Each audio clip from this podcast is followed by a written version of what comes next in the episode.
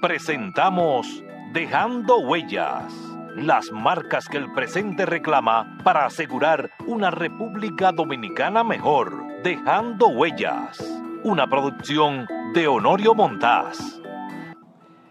Muy buenas tardes, apreciados oyentes de su programa Dejando Huellas. Hoy tenemos la grata presencia de nuestra vieja y querida amiga, Milagros Germán. Milagros eh, ha laborado en periódico, pero fundamentalmente ha desarrollado su carrera como relacionista pública. Ella se inicia en, los años en que eh, la, Universidad Autónoma de Santo Domingo tenía la Escuela de Información Pública, ahora se llama la, Escuela de Comunicación Social, Social de la Universidad Autónoma de Santo Domingo. Para nosotros es un grato placer poder conversar con Milagros, que nos ha dado muchísima brega, ustedes no se imaginan, porque Milagros eh, realmente está casi, casi, casi totalmente retirada. Eh, de manera que le damos la bienvenida a Milagros Germán, nuestra querida amiga. Buenas tardes. Gracias, Honorio. Un placer para mí compartir contigo estos minutos. En este programa que yo creo que es, familiar para ti, ¿no? Tú lo has oído varias veces. Lo oigo con cierta frecuencia. Sí, sí, cuando me entero, sobre todo cuando me entero de que entrevistas a personas a quienes yo aprecio mucho y, los me gusta oírlos, sí. Bueno, yo espero que podamos hacer un, programa eh, que a los oyentes y a muchos de tus relacionados que regularmente también escuchan mi programa, de manera que yo creo que va a ser un programa interesante desde el principio, por el solo hecho de tener a Milagro Germán. Ay, gracias. Eh, Milagro, ¿tú te inicias en qué año? ¿Cómo, por, qué tú, ¿Por qué tú decides eh, estudiar comunicación social o, información pública, eh, periodismo en sentido general? Yo soy periodista por accidente. Realmente el sueño de mi vida era ser arquitecta esa era la carrera que, yo quería. una arquitecta frustrada. Frustrada, eso es lo que yo quería estudiar. Pero por razones económicas, en aquel tiempo un estudiante de arquitectura no podía trabajar. Sigue siendo, una, carrera. Es una carrera muy costosa. Y yo no, no tenía los recursos y, y tenía que eh, autofinanciarme mis estudios porque mi familia no podía. Y no me quedó otra opción que estudiar una carrera para la que me hicieron una evaluación eh, y, se reveló que yo tenía aptitudes para la comunicación. Entonces, eh, la, tenía la ventaja de que la escuela de periodismo en ese entonces funcionaba en horas de la tarde y partía algunas eh, veces por la noche. Yo tenía la mañana disponible para poder para buscar trabajo. Y eso, eso, te, ayudaba económicamente a sostener si yo no la, carrera, pero además de eso, a sostenerte a ti Exacto, sí. Eh, tú comienzas en la, como dije hace un momento, en la Escuela de Información Pública de la Universidad Autónoma de Santo Domingo. Sí. ¿En qué año fue eso? Este, bueno, yo entré un poco tarde. Ah, bueno. Yo entré Porque realmente. trabajaba primero. no, yo no, trabajaba. Ah. Precisamente por eso no pude ingresar a la universidad en la fecha en que ingresó el grupo completo. Entonces eh, yo concedieron una... Porque, perdón, era una carrera nueva en la universidad, era una creación, se había estructurado una, escuela dentro de qué, de, humanidades. De humanidades. Sí, pero ya había un grupo que estaba en segundo, en segundo año entre los que figuraba Silvio, eh, Virgilio, Alcántara. todo ese grupo. Sí, que, fueron los primeros, Núñez Grazales estaba ahí. Sí, también eh, Luis Fernández. Luis Fernández, eh, estaba Pedro Cava.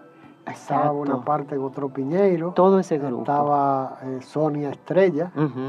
Estaba, ¿quién más de ese grupo? Que yo conozco casi todos los que, los que estaban en esa promoción que fue la primera promoción que se graduó eh, en la Escuela de, Información Pública.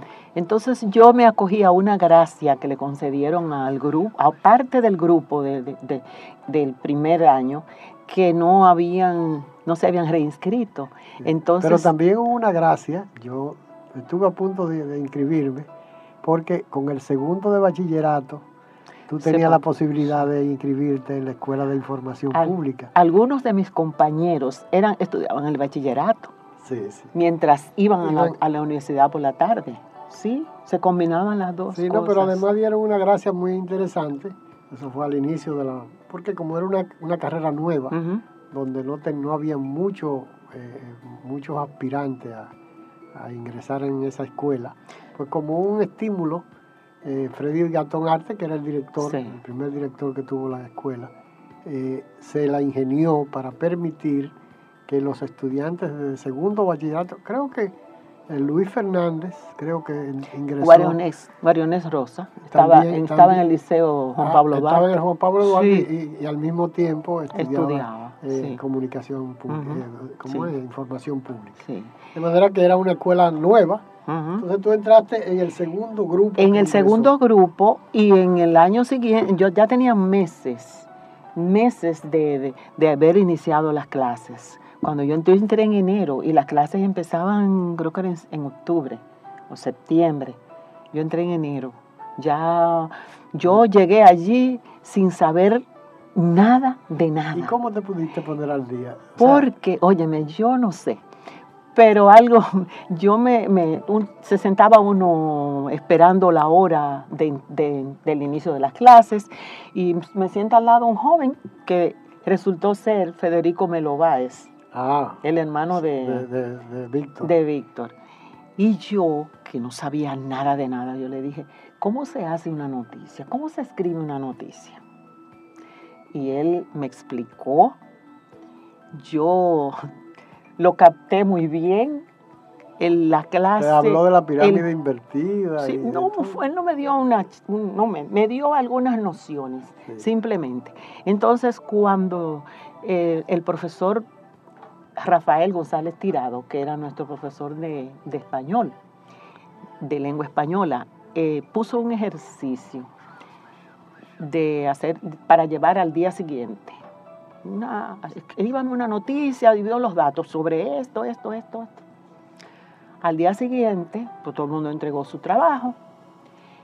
Y a mí se me salió, se me quiso salir el corazón cuando el profesor dijo, ¿quién es la señorita Germán? Porque imagínate, yo dije, Dios mío, ¿qué ha pasado? ¿Qué hice? ¿Qué fue lo que yo hice? ¿Qué hice? Y me dice él, señorita, usted redacta muy bien. No, bendito sea Dios. Porque para mí fue una sorpresa, pero muy grande. Y bueno, yo realmente aproveché mucho las enseñanzas de todos mis profesores. ¿Quién eran los profesores tuyos en esa época? En esa época, Rafael aparte, González. Aparte de... Sí, don Freddy, que nos daba, redacción.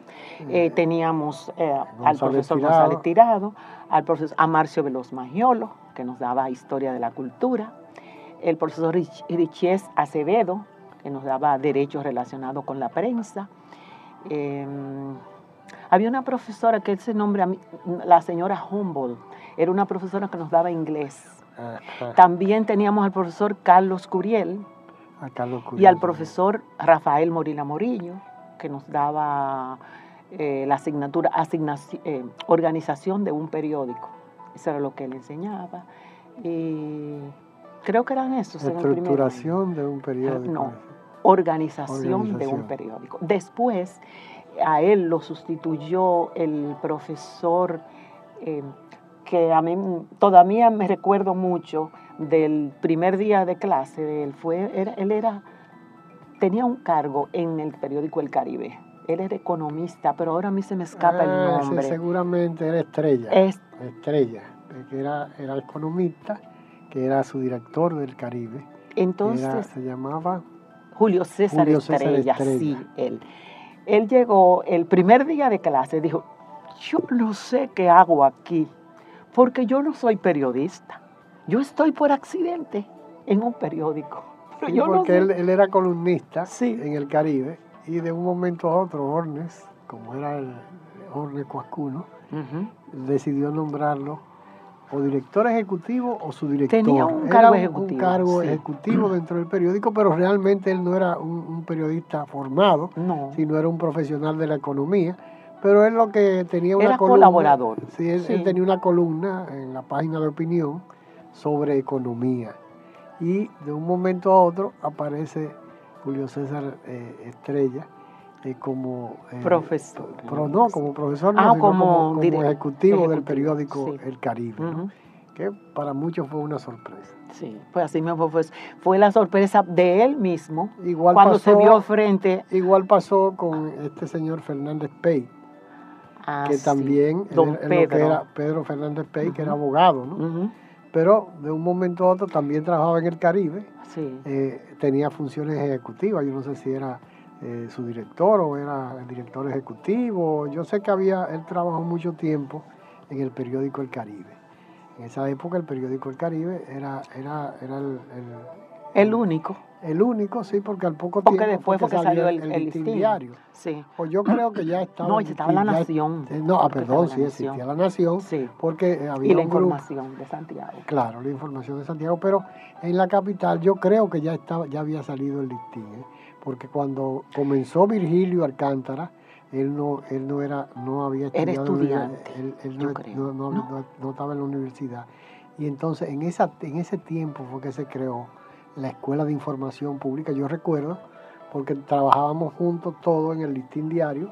Trabajaba Silvio, trabajaba eh, Virgilio, Luis González Fabra, eh, eh, trabajaba Pedro Cava, que trabajaba en deporte, cubría deporte en esa época.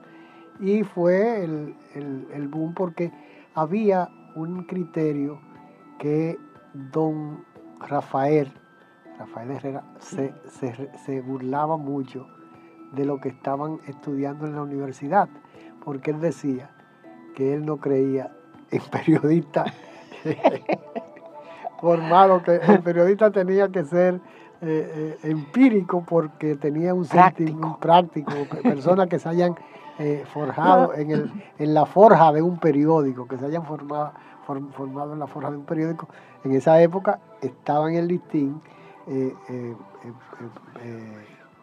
Puello Bello, que era empírico, era ese grupo de él. Estaba Marcio, estaba Marcio Veloz Magiolo, que era corrector de estilo. Estaba Francisco Álvarez Castellanos, que sí había estudiado en una primera escuela que hubo en la UAS. Ah, de periodismo. Yo, lo recuerdo bien a Pancho, a Francisco Álvarez Castellano. En esa se graduó también, en ese grupo. mucho tiempo Josefa, Nacional. Había una periodista llamada Josefa, se me pierde el apellido ahora. Ella murió ya, que era de esa misma generación de periodistas. No, recuerdo.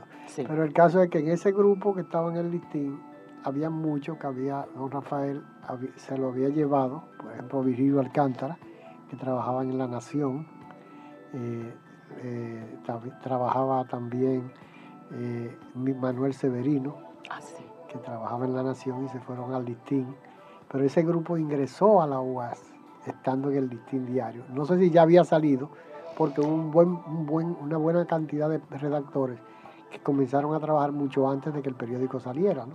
Como pasó conmigo en Nacional. Pero Aleida Fernández también formó parte de ese grupo. Ah, sí, porque Aleida trabajaba también en el listín diario. sí, claro. era de ese grupo, era, eh, creo que era la única mujer que había en el listín diario, trabajando en, la redacción central. Porque estaba Susana Morillo.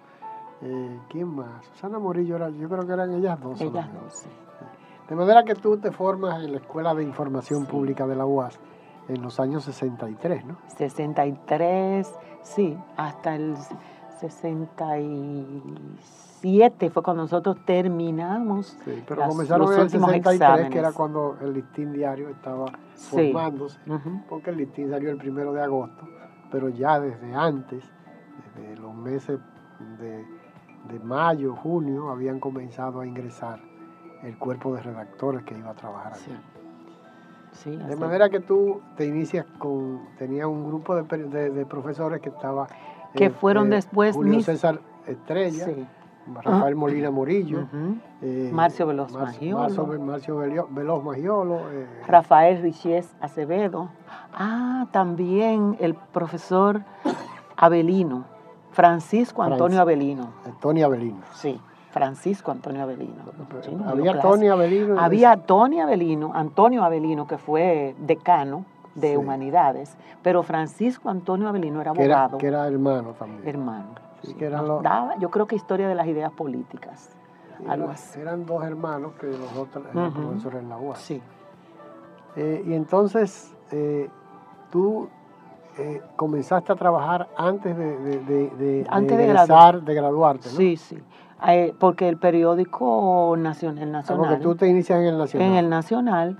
¿O en la revista ahora? No, en el Nacional. El profesor Gatón me buscó para que yo fuera organizando el archivo de background que iban a utilizar los periodistas. Que era eh, fundamental en esa Todos nosotros, sí.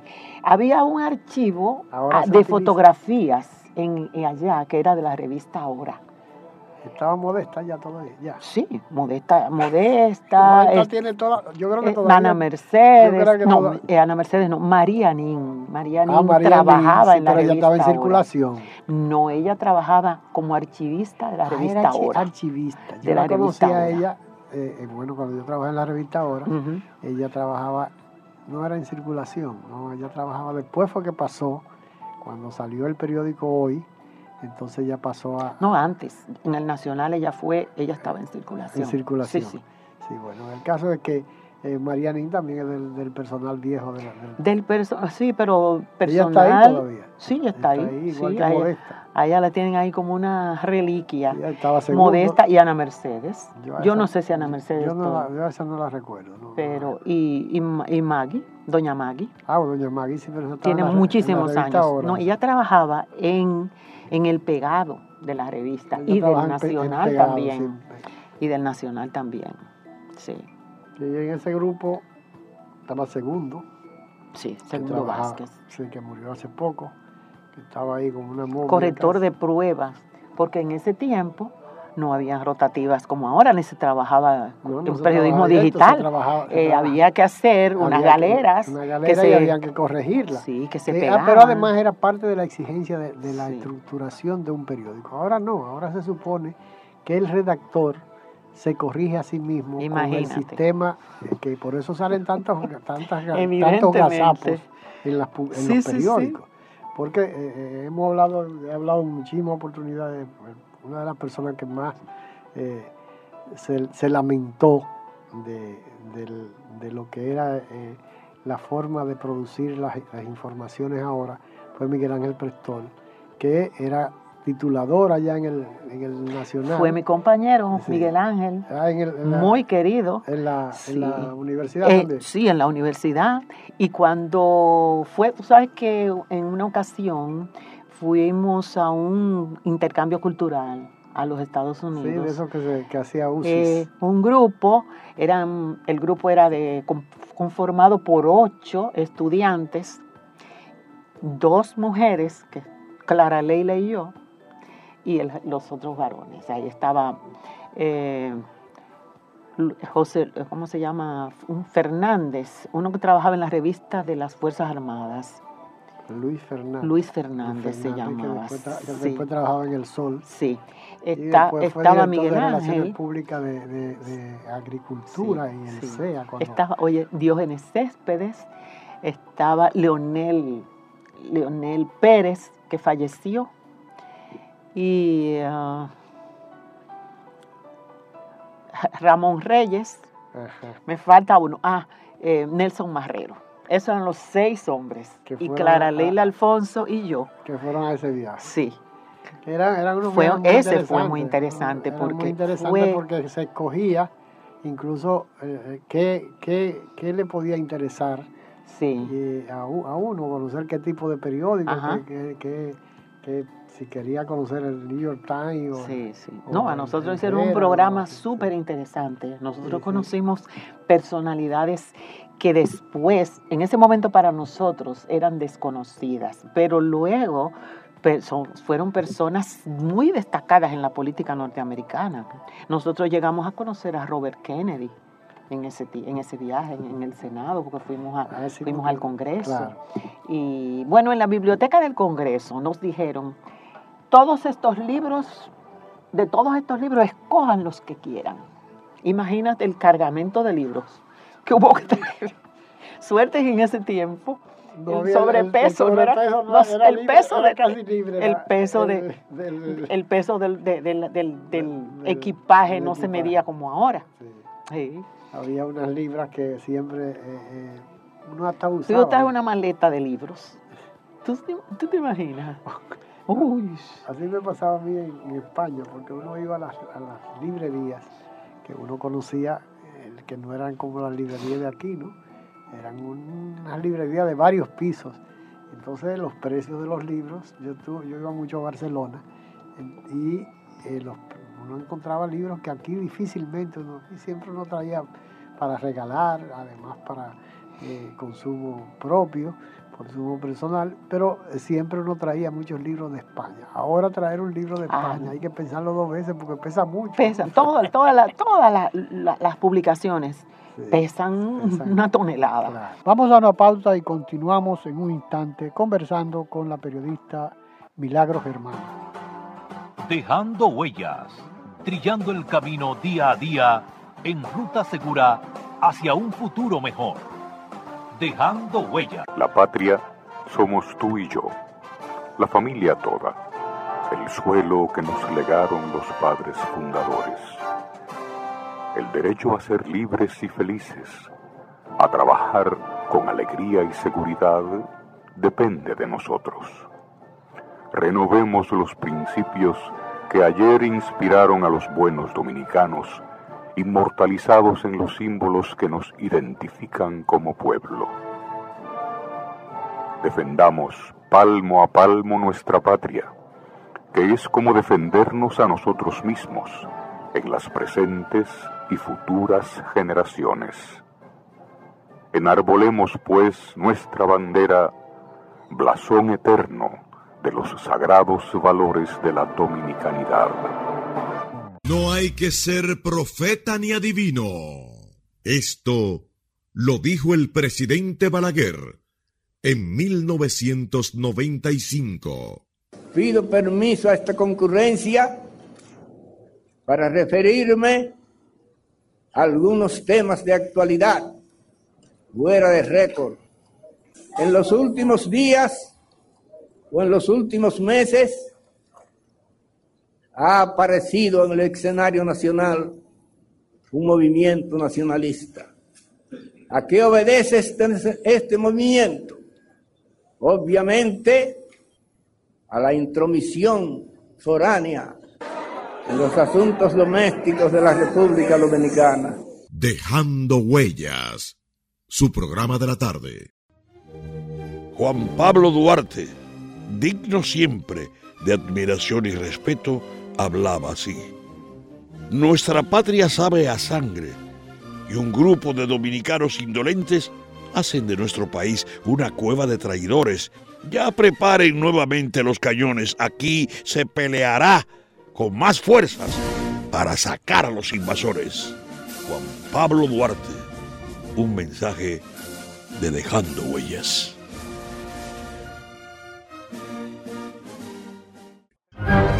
Dominicano, despierta.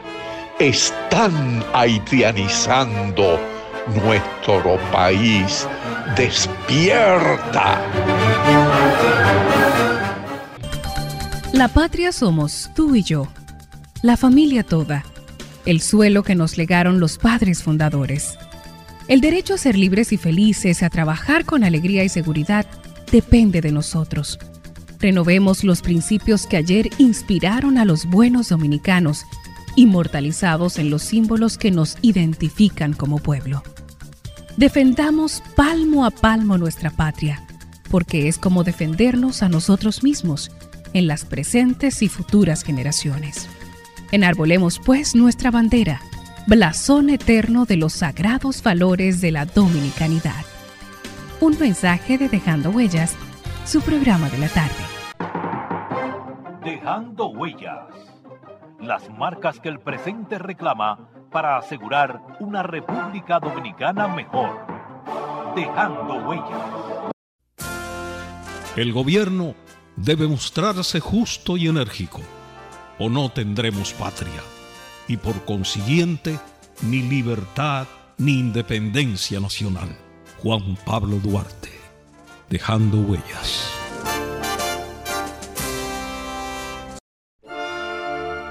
Somos patria, nos une una cultura, un territorio e idénticos propósitos. Somos patria. Conquistamos la libertad en la espada, en el trabuco y el coraje. Somos patria. En la libertad nos hemos convertido en los mejores guerreros de la paz. Somos patria en las voces, en la lengua, en el eco, en el canto y en la historia que tres razas han puesto a circular en nuestras venas.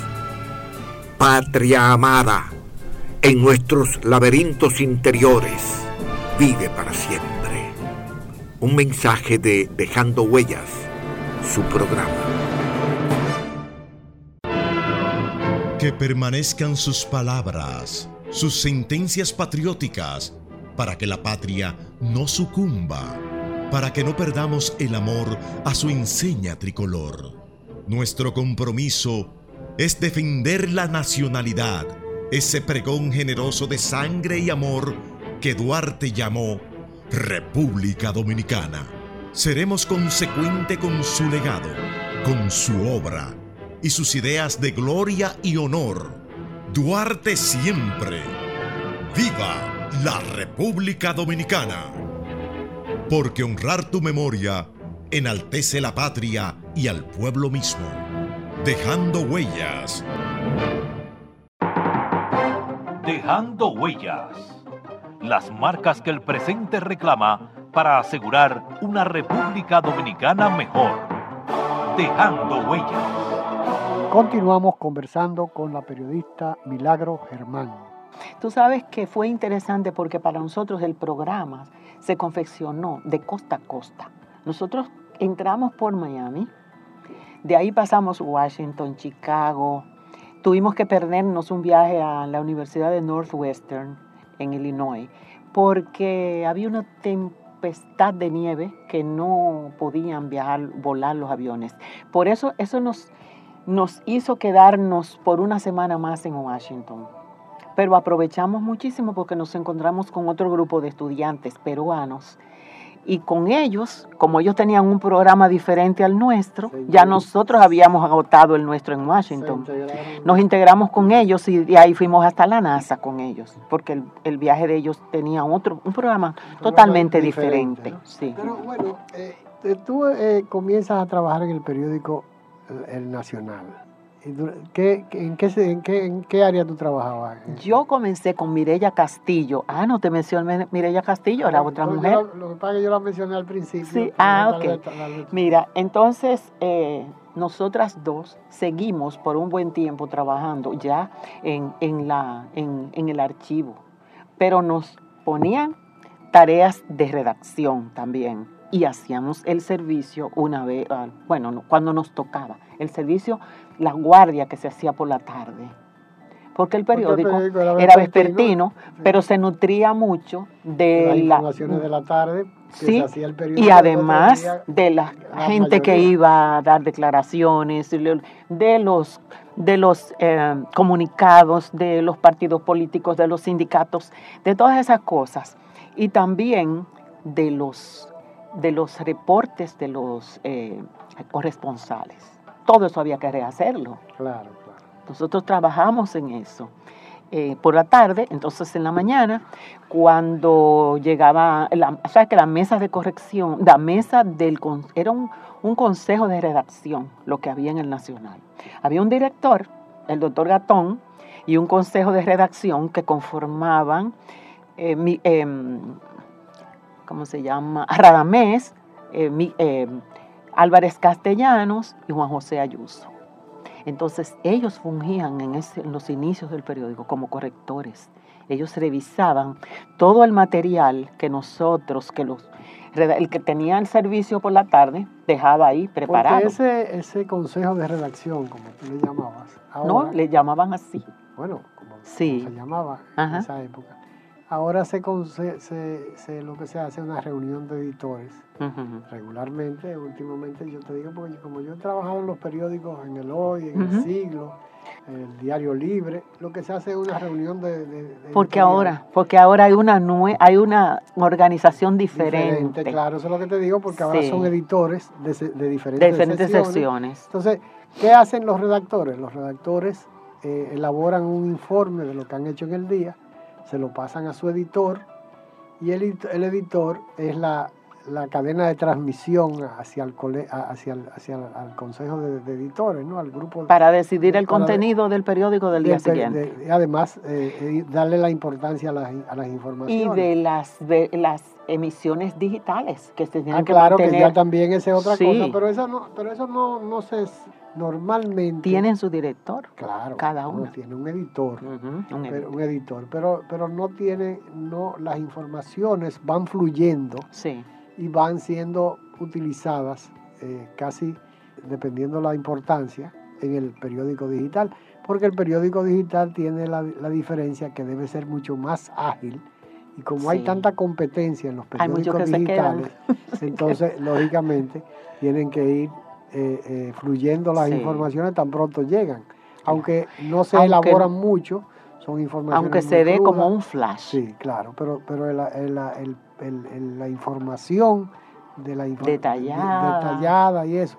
Porque además las publicaciones ah, de, las informaciones, la estructura de la, casi ya no se utiliza el background, porque se, se, aligera mucho la, información para que haya una mayor cantidad de, de informaciones en los medios y además porque para que haya más espacio para la publicidad que es lo que se han convertido fundamentalmente los periódicos. Bueno. Yo recuerdo en la época, en la época en que eh, se, hacían los periódicos con un porcentaje en función de la cantidad de, publicidad que había, se aumentaba la cantidad de páginas.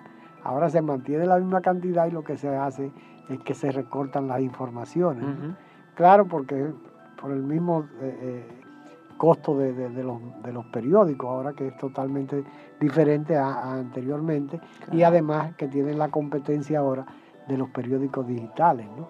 y, y, que además de los periódicos gratuitos, que eh, los periódicos estándar como el Listín y el Hoy, que son los, los únicos que existen en Con ese el formato, sí. Eh, tienen mucho más espacio, pero han tenido que poco a poco ir sintetizando las informaciones porque ya la gente se ha ido acostumbrando. Y reduciendo el ancho del papel. claro, porque, antes, tenían 14, pulgadas y media de ancho, ahora tienen 14 pulgadas. Eh, eh, además, se han convertido como el Caribe en, formato tabloide, que lo hace más económico y además... Más eh, manuable. Más, manejable. Manejable para, el, para el lector. Entonces tú te, inicias en el Nacional. Después del Nacional, del Nacional, ¿tú estuviste en el Nacional eh, hasta...? Estuve hasta el 68. Ah, ¿Tú no tuviste la, hasta, hasta la No, no, porque tú sabes, se, me, se me, me, hicieron una oferta, doña Olga Bonilla de Catren me hizo una oferta de trabajo en Radio Noticias. Porque ella, ella tenía funciones ejecutivas. Ella era la directora. De la emisora. Sí el director del, del, noticiario era el, el, el doctor, yo creo que era, era el doctor Pérez Reyes. Pérez Reyes, pero era del, del noticiero, pero de la emisora era doña Porque ella era hermana de, de, de, don Pepe, de Pepe, Pepe Bonilla, ¿no? Yo la conocía a ella porque ella vivía en el barrio, en el barrio donde yo me crié. Sí, ella vivía en la, en, la Francia con Cachimán. ella vivía en la Francia, donde está el periódico El, el, el, diario, nuevo, diario. Sí. Esa era la casa de ellos porque ella era la mamá de Pedro Catrén, de Francisco Catrén. Eh, y de Alfonso, creo que se llama. Alfonso, y había, creo que hay eran Tres, eran tres hermanos, sí. bueno. Er, eran esos tres hermanos. Eh, y el papá, que era, se llamaba Don Pucho. Francisco Catrén. Don Pucho, como le, decía. le decía. Sí. Que trabajaba en, el Instituto de Seguros Sociales, en, la Caja Dominicana de Seguros Sociales. Trabajaba él. Y eh, por la cuestión de la, de la generación generacional, eh, Francisco y, Pedro y yo éramos buenos amigos, nos criamos casi el grupo, un grupo importante del barrio, nos juntábamos siempre. Yo, y, yo conocí a doña Olga. Doña Olga porque doña Olga, la mamá vivía en la Cachimán, en, una casa, en una casona grandísima. Eh, y y lo que yo no sabía era que ella tenía funciones ejecutivas en el periódico, eh, digo, en, en, en, en, Y tenía un programa de televisión ella también. Yo no, la recuerdo. Sí, se llamaba Olga's Show. Olga's Show. sí. Era, era, muy elegante, era una persona alta. Doña Olga, a doña Olga yo la, la conocía de antes, antes de que ella me hiciera esa oferta. Eh, porque ella formaba parte de la directiva de una organización que existió aquí, bajo la dirección del padre Figueredo, Sergio Figueredo, que se llamaba em, este, Centro Universitario Dominicano. La finalidad de esa entidad fue asistir a los estudiantes becados en el exterior, velar porque las eh, su cheque llegara puntual, eh, todo eso, y mantener una comunicación con ellos. O sea, yo, así, yo llegué a hacer un boletín eh, que era mimeografiado, y yo todo lo hacía, todo, nada más no lo tiraba, pero después, claro. sí. Entonces, yo conocí, picaba los, stencils, escribía todo, todo. Entonces, ahí yo conocí mm, a ella, Conocí al que fue rector de la universidad, el doctor Castaños Espaillat, que era miembro de ella también, a don Cookie Córdoba, este, Fran Marino Hernández. Bueno, Fran Marino Hernández vivía arriba de la casa, donde, en la casa de la mamá de, Olga Catrén y de Pepe Bonilla, de Olga eh, eh, Bonilla de Bonilla Portalatín, sí. era el segundo apellido. Sí. Eh, ellos vivían, en la, mamá vivía en la, en la Rococochío y en el segundo piso de la casa donde vivía la mamá estaba, eh, vivía Fran Marino Hernández cuando llegó graduado de Puerto Rico. ¿no? Y él por eso ahora caigo, porque se integró, porque él era, un tipo muy, muy emprendedor y con muchas, muchas iniciativas. ¿no? Eh, él vino graduado de sociólogo. de, Chile, estudió en Chile. No, él estudió en, la Universidad de Puerto de, Río Piedras. Ah, en Puerto Rico. En Río. Eh, éramos, éramos buenos, buenos amigos, Marino y yo, hasta su muerte. Pero el, el, asunto es que eh, doña Olga entonces era estaba vinculada también al movimiento universitario. Sí, ella incluso cedía un espacio en Reintel. Porque Sergio Figueredo tenía un comentario, una reflexión. Sí los domingos en Raintel. Sí. Yo, yo, tenía esa asignación. Yo, me pusieron a mí a trabajar. tenía que ver el programa todos los domingos para hacer la, la, reseña, para publicarla el día siguiente en el Nacional. Sí, siempre yo tenía. El programa era a la una de la tarde. De los primeros programas. No se me olvida. De, orientación por un sacerdote. Sí. En televisión lo tenía ese señor, Sergio Figueredo. Yo lo recuerdo muy bien porque fue una novedad, ¿no? Sí. Y eran, eh, eran comentarios interesantes, no, necesariamente eh, cuestiones religiosas. No, no. Sino de, no, por eso tuvo que social, ¿no? Sí. Que por eso tuvo, perdón. Él tuvo que eh, partir del país, porque tú sabes que estábamos en una época eso fue difícil en los 12 antes años. del golpe de... En los 12 años. Ah, en los 12 años. Ah, verdaderamente, sí, sí, verdaderamente que fue en los 12 años. Ya había pasado la revolución, todo eso. Sí, sí, sí, sí. Yo no recordaba bien que no, no lo ubicaba en el tiempo el hecho de, de Sergio Figueredo, pero sí yo recuerdo que eran reflexiones muy duras. Sí. Y eso, ah, yo no sabía que él tuvo que, que autoexiliarse. Sí, él se, yo no sé, él estuvo en Chile, creo que estuvo en Cuba, él era cubano. Sí. Y después yo perdí el contacto. mientras él estuvo en Chile me escribía y me, da, me agradecía el boletín, porque yo le mandaba ese boletín y él me animaba mucho. Y entonces, después perdimos, él una vez me enteré pero ya se había marchado, que él estuvo aquí en el Colegio Loyola. Vino ah, de visita. Él era, él era, jesuita. ah, él era jesuita. Sí, jesuita. Y entonces, pero cuando yo me enteré ya, ya, yo llamé al colegio y me dijeron que ya se había ido. No lo pude ver. Ah, yo tengo muy gratos recuerdos del padre, muy buen orientador. Sí, había, había un grupo de, jesuitas que vinieron en esa época. El padre Posada. Sí. Había un, grupo, bueno, en la universidad había un grupo que se, se orientaba con, los jesuitas que tenían tenían una casa, una, residencia para estudiantes. En la avenida, ese era el, colegio Calazán. No, había una residencia de estudiantes en la Correa Isidrón había una residencia de estudiantes. pero eran los calazán que manejaban. Ah, eran los entonces los, escolapios.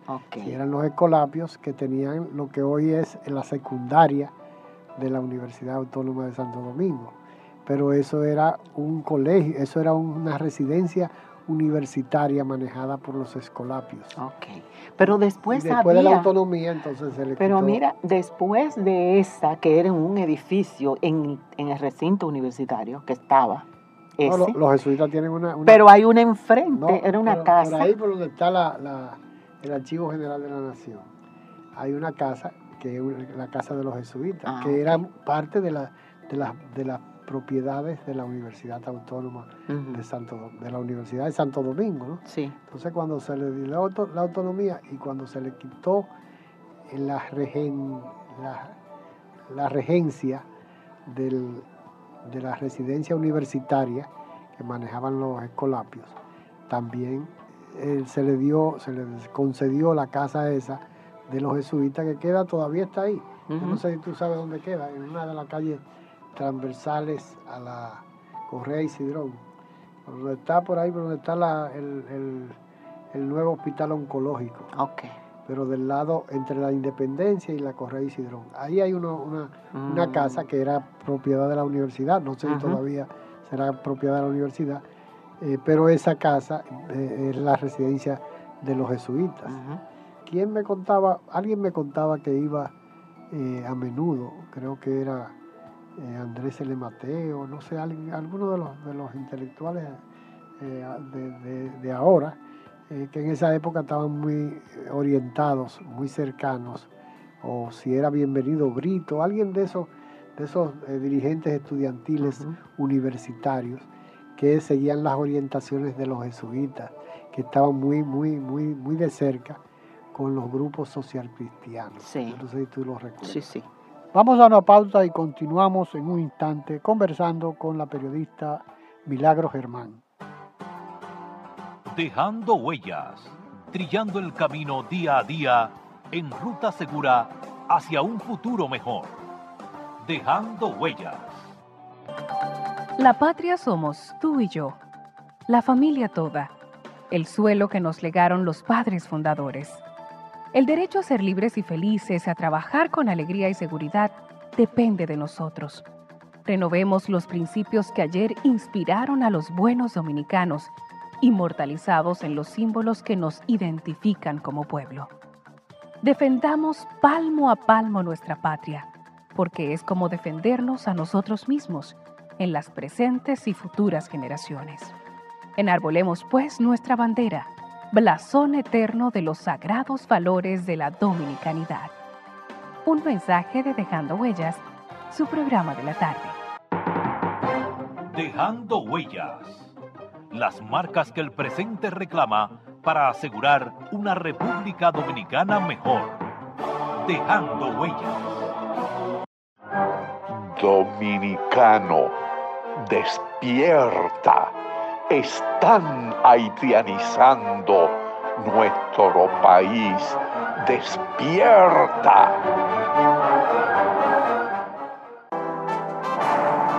Trabajemos por y para la patria, que es trabajar para nuestros hijos y para nosotros mismos. Juan Pablo Duarte, dejando huellas, tu programa de la tarde.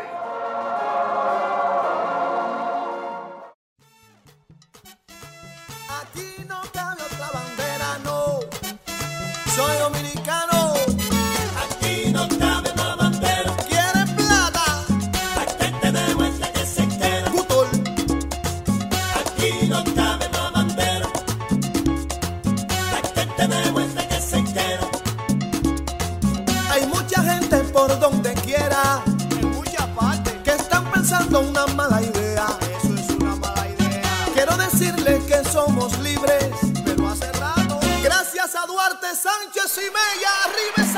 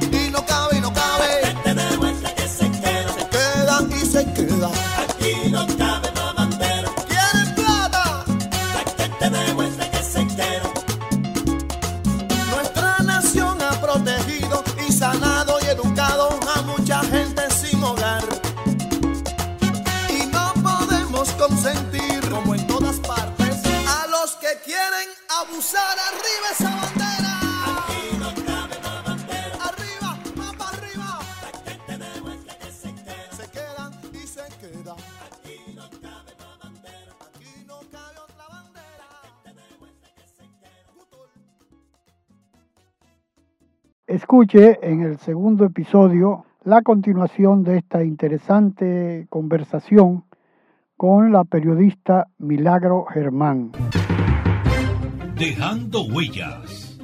Las marcas que el presente reclama para asegurar una República Dominicana mejor. Dejando huellas. Agradeciendo haber estado con nosotros, se despide de ustedes Dejando huellas esperando poder contar con su audiencia en un programa más de la revista dominical Dejando Huellas, bajo la dirección y producción de Honorio Montaz.